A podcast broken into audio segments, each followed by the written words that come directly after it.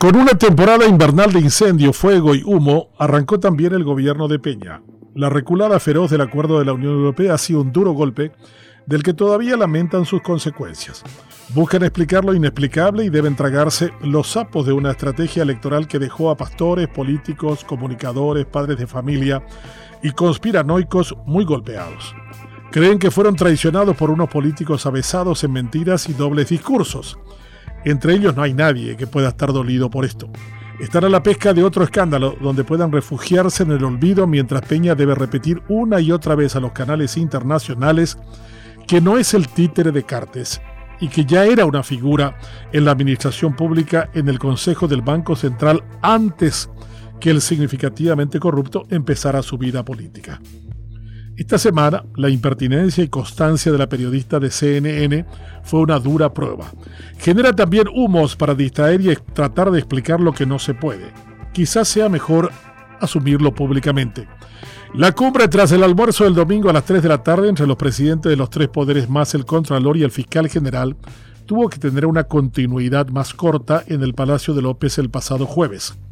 Fue un y jefe, que tiene un costo mayor para los organismos de control de los poderes del Estado, que salen fortalecidos por haber llevado a Rolón y Benítez a su ruedo y hacerles escuchar que sus cargos dependen de ellos.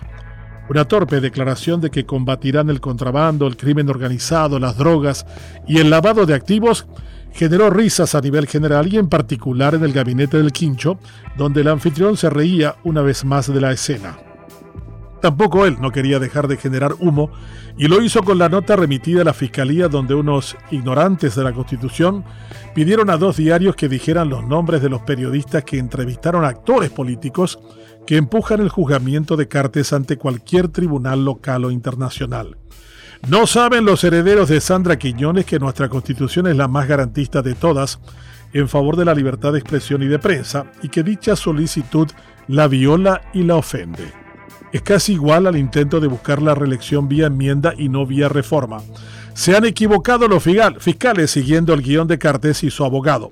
No pasará a mayores como el convenio de la Unión Europea, pero habrá generado suficiente humo para suponer que todo forma parte de una estrategia de medir las aguas para intentos autoritarios superiores.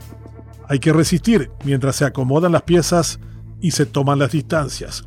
El humo enrarecido genera incapacidad de visualización y lágrimas entre algunos. Claramente cuando no se tiene ideas de cómo gobernar sirve para ganar tiempo, mientras se piensa qué hacer. Tuvo más de 100 días para preparar gabinete y acciones. Con el de Agricultura y Ganadería lo hizo en vísperas de su asunción.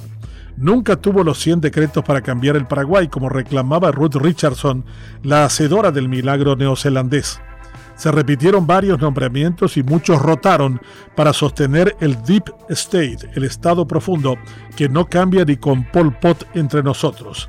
Solo faltan Nicanor, Castiglioni y Galeano Perrone y tenemos todo de lo mismo. El humo es necesario en estas condiciones. Hay que marear y desorientar para sobrevivir. Ese es el mandato de este gobierno y así vamos a ir hasta que la gente reaccione. Se bajó el combustible echando a 500 funcionarios de Petropar. ¿Se imagina lo que se podría favorecer a la gente si se echan 30.000 como pidió el diputado Núñez o si se hace un recorte de 150.000? Con eso podríamos vivir casi como, en Noruega. Por ahí se pierden los 2.000 millones de dólares que se roban anualmente. Con eso no requerimos nuevos endeudamientos para pagar vialeras y laboratorios de medicamentos. Con eso se disipa el humo y se deja de engañar a la gente como el caso del peaje a la hidrovía de Paraguay a la Argentina. Hace falta un poderoso viento norte que disipe la bruma. Mucho avanzaremos si la Fiscalía hace su labor con los datos que Estados Unidos les proveyó y deja de perseguir a periodistas apantallando el humo del significativamente corrupto.